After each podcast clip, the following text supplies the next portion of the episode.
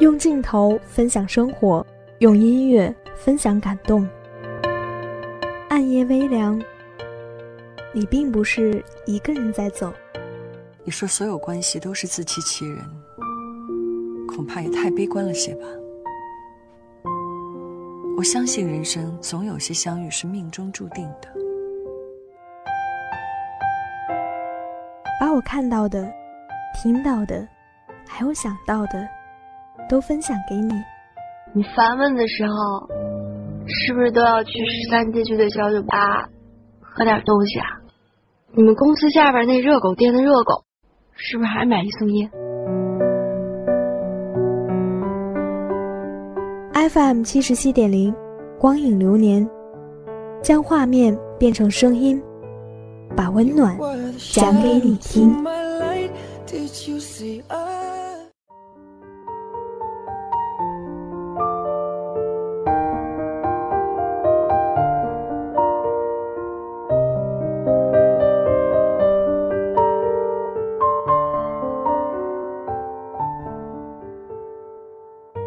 FM 七十七点零，光影流年带你走进文字电影的世界。这里是你们的老朋友志昂。孩童的世界总是那么纯粹无邪，我们无法躲避黑暗的降临。只有纯正的童年教会了你什么是最纯的爱。童年的我们无知，所以胆大。胆大的后果有美好的邂逅，当然也有不尽人意的后果。小男孩布鲁诺收获友谊的同时，却一步步走向深渊。尽管害怕、胆小尾随而来，但我们分辨世界的好坏，还是靠着最纯真的感情。电影《穿条纹睡衣的男孩》，用两颗赤子童心奏响了一曲时代的悲歌。那在接下来的二十分钟里，让我们一起欣赏这部电影《穿条纹睡衣的男孩》。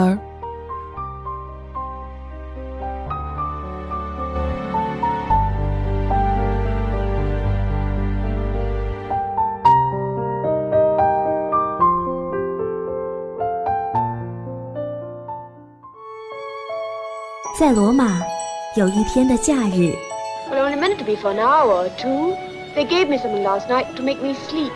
在乱世，遇见一辈子的爱人。When you came into second grade with that stuck-up nurse, you looked like a lost princess. What made you give me that one? 和我一起听左耳，听不到的诚恳。医学专家说，左耳靠近心脏，甜言蜜语要说给左耳听。如果有个人对我的左耳说甜言蜜语，即使听不到也没关系。我一直在等待那个人，我一直在等那个人，等我向你第一百零一次求婚。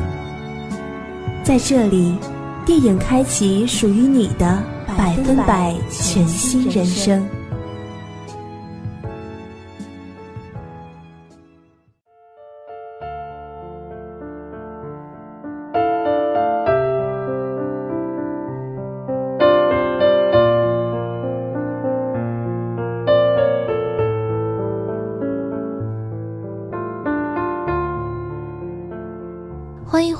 我是志昂。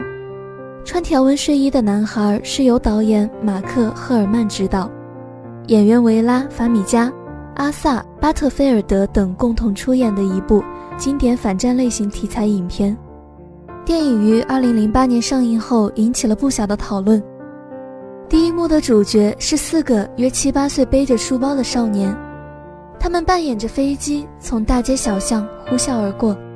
故事的小主角布雷诺，是一位德国军官的孩子。当他回到家时，得知了两个消息：一个是父亲升官，因而家里要举办宴会；而另一个就是自己即将搬家。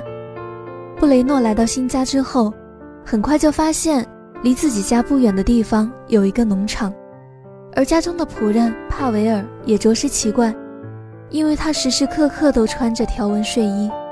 布雷诺天性热情外向，理想是当一个探险家。来到偏远的乡村之后，便失去了在柏林上学的便利，因而父亲给他和姐姐请了一位家庭教师。这位家庭教师似乎对布雷诺没有一点兴趣，对布雷诺喜欢探险小说的爱好也嗤之以鼻。第一次给布雷诺推荐的书便是大部头《德国年鉴》。布雷诺当然对历史毫无兴趣，在院内的秋千上翻开封皮之后，便耐不住性子丢下了书，穿过后院来到了农场。在这里，他遇见了穿着条纹睡衣的男孩石木埃尔。两人交谈甚欢，相见恨晚，并约定日后经常相见。当布雷诺在地下室找自己的皮球时，意外发现姐姐所有的玩偶都被丢弃到了这里。而上楼告知姐姐的时候，发现姐姐正在自己的卧室张贴希特勒的照片和布满万字符的海报。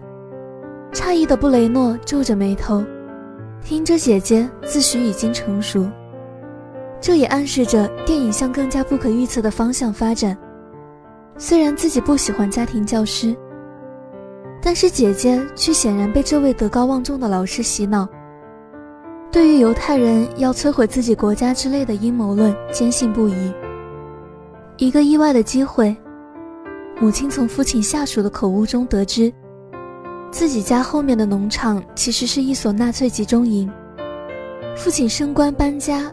是为了前来监管这座集中营，夫妻二人为此大吵了一架，在各种场合，母亲也对父亲冷嘲热讽。布雷诺最终也从自己姐姐的口中得知真相。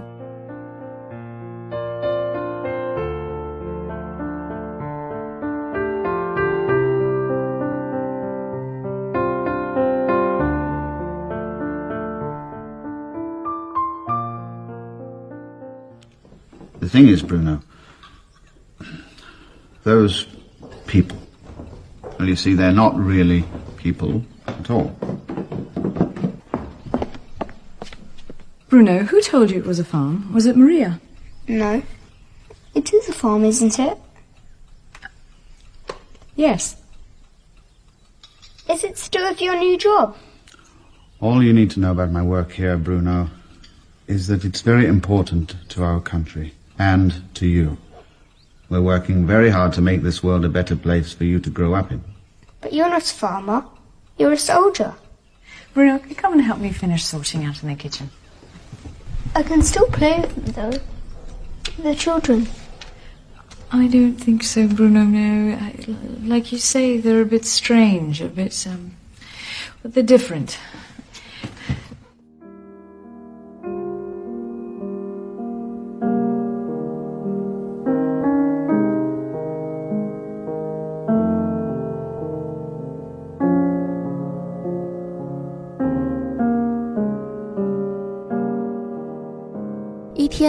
雷诺在下楼时惊喜地发现，石木埃尔在自己的家中干活。在和对方的交谈中提起了二者的父亲，也向布鲁诺发出了“你有没有想过，你为之自豪的父亲如果不是个好人”这样的良心拷问。由于石木埃尔在干活中吃了一块蛋糕，被下属士兵发现，布雷诺却谎称是他自己偷的。导致石木埃尔被士兵谈话，因此对石木埃尔有所愧疚。后来在一次父亲与其他军官的聚会中，布雷诺在门外偷窥了他们观看的录像带。录像带中将纳粹集中营描绘成了世外桃源。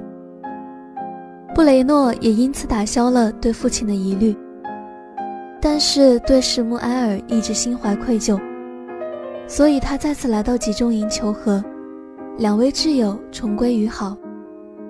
布雷诺为了补偿石木埃尔，约定和他一同寻找他失踪的父亲。离开乡下的最后一天，布雷诺用铲子在电网下挖了一个通道，钻进了集中营，穿上条纹睡衣，和石木埃尔一起寻找他的父亲。然而不幸的是，当日集中营安排了屠杀行动。最终，布鲁诺的家人没能阻止这一惨剧。他们一同葬身在了德军毒气室。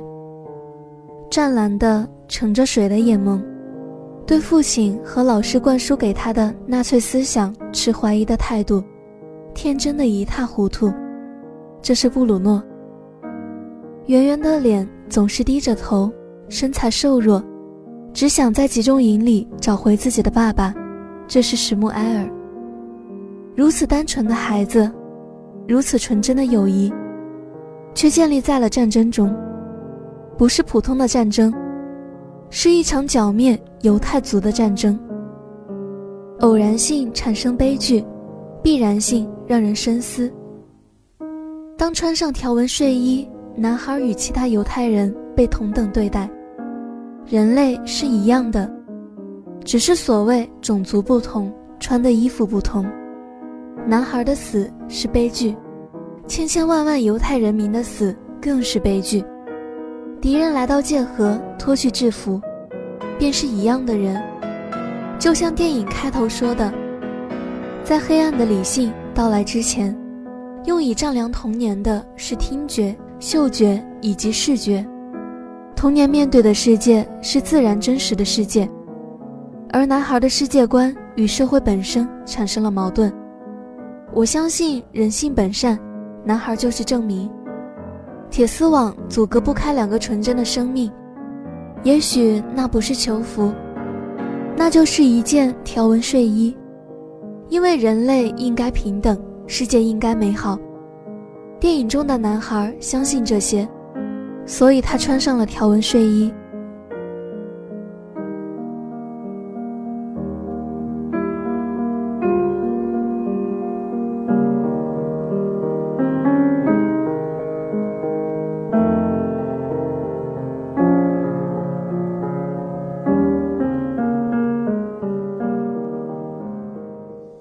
You happy here?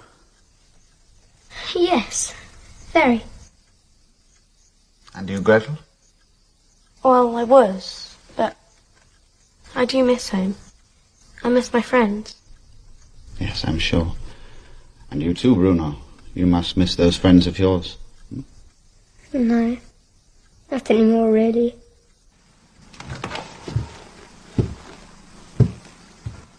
I suppose the real question is if the opportunity arose, would you prefer to live somewhere else? Back home? No, not Berlin, not yet. Somewhere safe, say, uh, Aunt Lottie's in Heidelberg, for example. All of us? You as well? No, that won't be possible just yet, I'm afraid. I must stay and complete my work here. See, at the moment your mother is finding it. She just feels right now you need to spend some time elsewhere. Would you like that?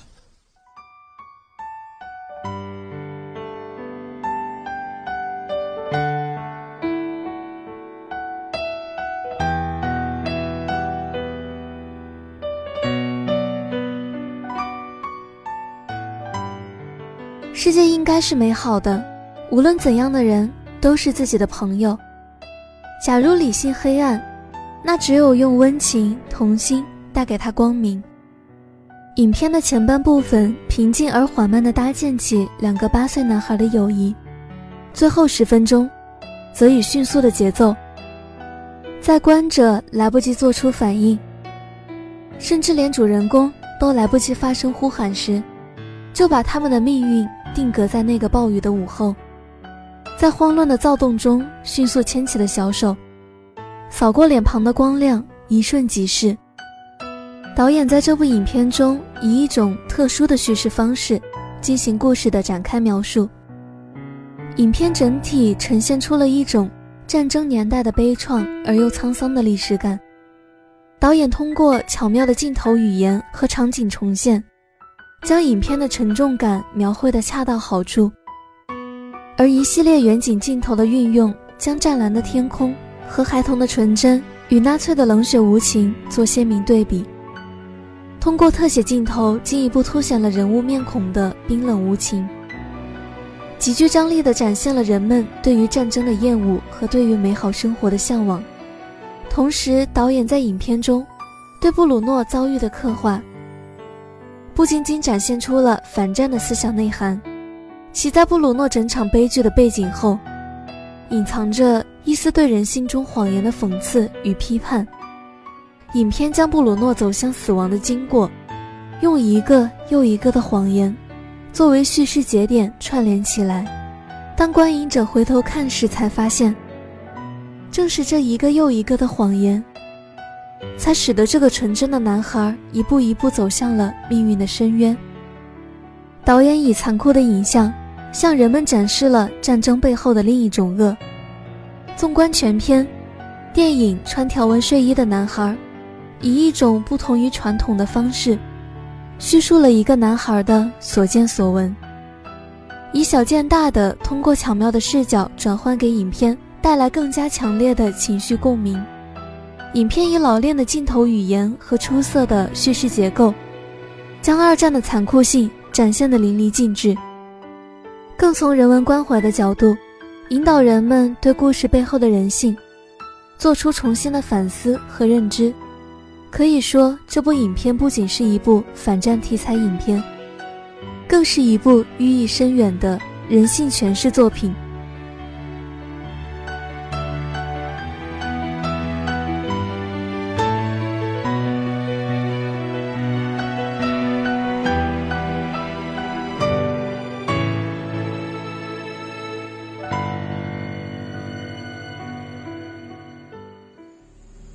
Dig under.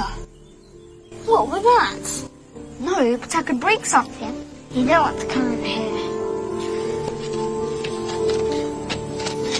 Look.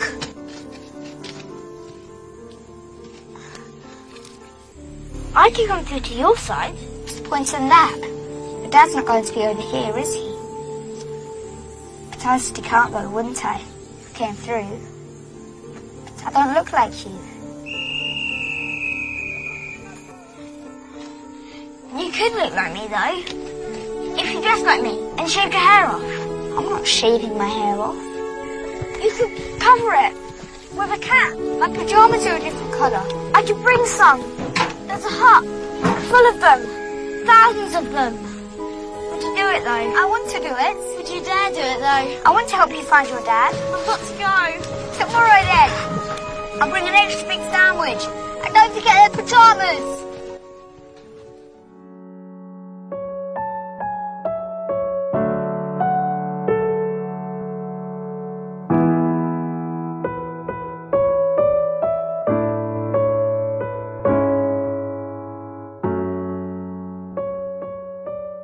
无论你之前是什么样的人，在穿上这件条纹睡衣之后，都会变成一样的人。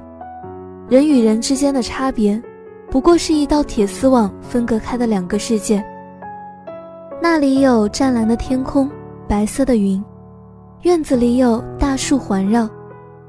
后来还有了摇曳的秋千架，那里是盛夏的乡村，是理想中的乐园。那里有无数的生命在小心翼翼地活着，卑躬屈膝；更有无数的生命不明不白地死去。乡下萧瑟的新家预示着与世隔绝。所有的一切便是合理的探究好奇，越是不许的东西，越是抑制不住少年的逆反和寻求的冲动。当穿条纹的第一位角色出现时。